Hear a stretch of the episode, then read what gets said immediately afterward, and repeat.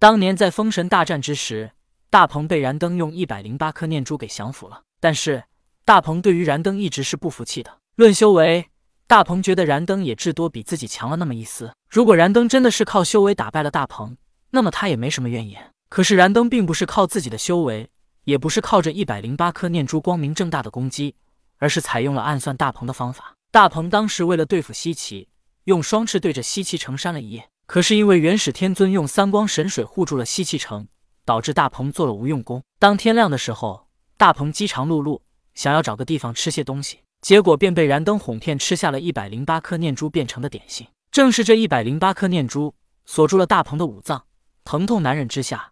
他才不得不拜燃灯为师。大鹏作为截教二代弟子，燃灯作为阐教二代弟子，本来他们是平辈，可瞬间大鹏比燃灯矮了一倍，甚至在以后面对阐教和截教弟子时，他都矮了这么一倍。大鹏被燃灯暗算，又平白矮了一倍，心中的怨气很深。但是在刚刚，大鹏感觉到的燃灯已经与去西方之前的燃灯不同，似乎他更强，但也似乎变得更加沉稳而深不可测。大鹏自北向南而去，燃灯自南向北。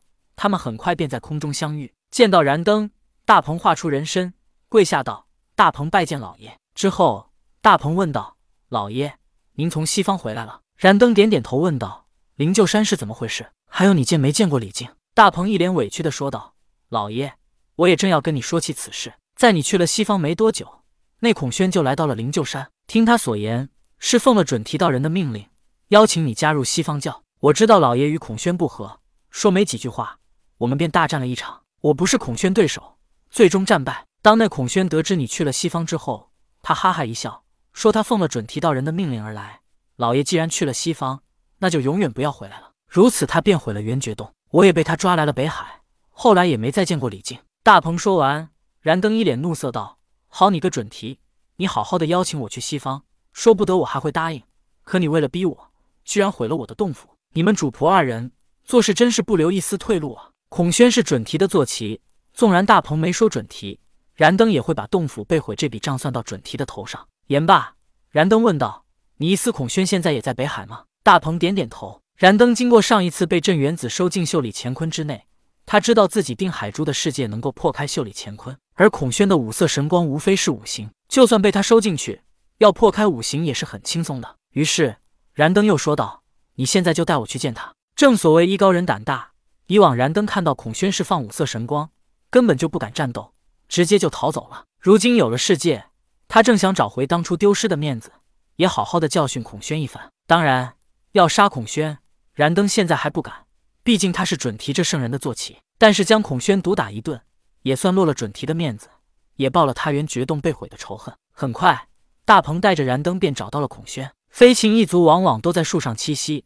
此时的孔宣正在一株高耸入云的参天大树上休息。不过，他很快便感应到大鹏与燃灯结伴而来。燃灯艺高人胆大，孔宣同他一样，而且孔宣的五色神光现在也提升到了阴阳之境。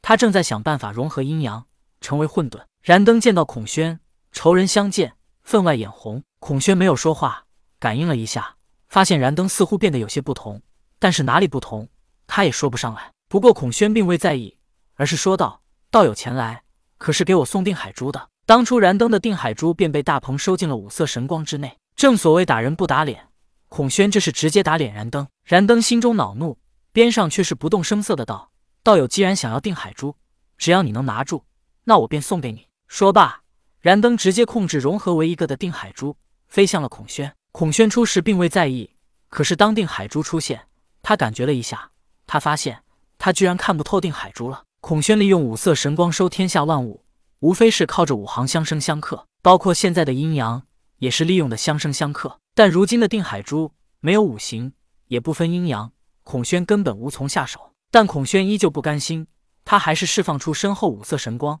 不，他释放出阴阳二气，直接刷向了定海珠。但是这一次，定海珠并没有像上一次一样被他收进神光之内，反而爆发出一股雾蒙蒙的灰色之气，抵挡住了阴阳二色。